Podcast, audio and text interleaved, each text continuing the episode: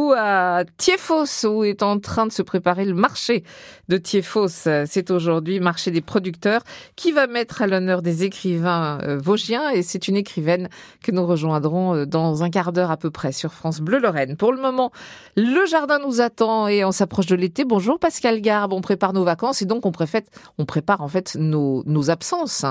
Oui, bonjour Frédéric. Oui, ça vous allez me dire, c'est peut-être encore déjà un tout petit peu tôt pour penser aux vacances. Eh ben non, le jardinier cette année euh, va y penser un tout petit peu plus tôt parce que effectivement là, ça fait déjà euh, presque 30-40 jours que nous n'avons pas eu de pluie, sauf quelques orages un petit peu localisés. Donc il faut vraiment anticiper son départ en vacances euh, de manière à ce que, que lorsque vous allez revenir, euh, vous n'allez pas retrouver votre jardin complètement mort.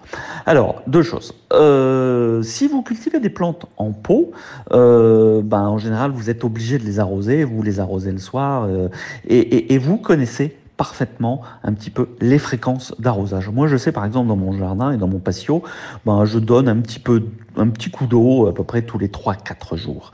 Euh, donc déjà, vous allez déjà essayer d'estimer si vous arrivez à, augmenter un petit peu ce euh, délai, c'est-à-dire arroser vos plantes que tous les 5-6 jours, si les, les, plantes ne souffrent pas trop.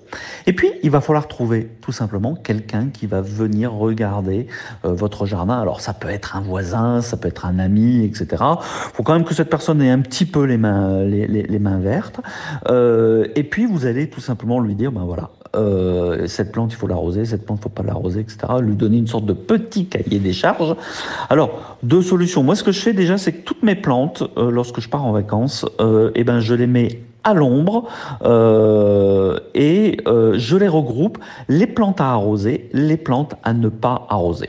Alors les plantes qui ne sont pas arrosées sont généralement des plantes qui aiment bien le soleil et, et qui vont pas forcément se plaire un petit peu à l'ombre, mais lorsque vous reviendrez, vous les remettez au soleil, il n'y a pas de, pas de souci. Et puis les plantes à arroser, ben, il faut simplement dire à votre voisin ou à votre ami, voilà, tu me les arroses tous les trois jours, tous les quatre jours, et puis à peu près euh, combien de temps Est-ce que c'est un demi-arrosoir ou quelle quantité d'eau Est-ce que c'est un demi-arrosoir?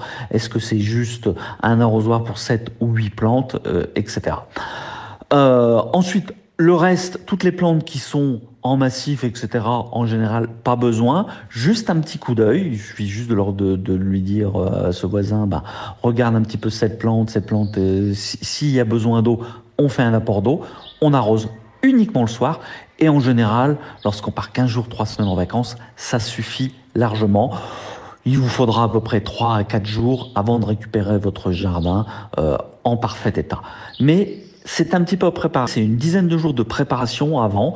Donc, comme je sais qu'il y en a qui partent très tôt, euh, profitez-en et commencez à y penser dès maintenant. Et qu'est-ce que vous pensez de mettre des réserves d'eau près des plantes, des Alors bouteilles ça, renversées ça... ou ce genre de choses? Alors, les, les, les Zoya notamment, ça oui. c'est très très bien. Le seul inconvénient, c'est que ça coûte un petit peu cher. Euh, donc, il faut commencer à investir euh, euh, tout au long.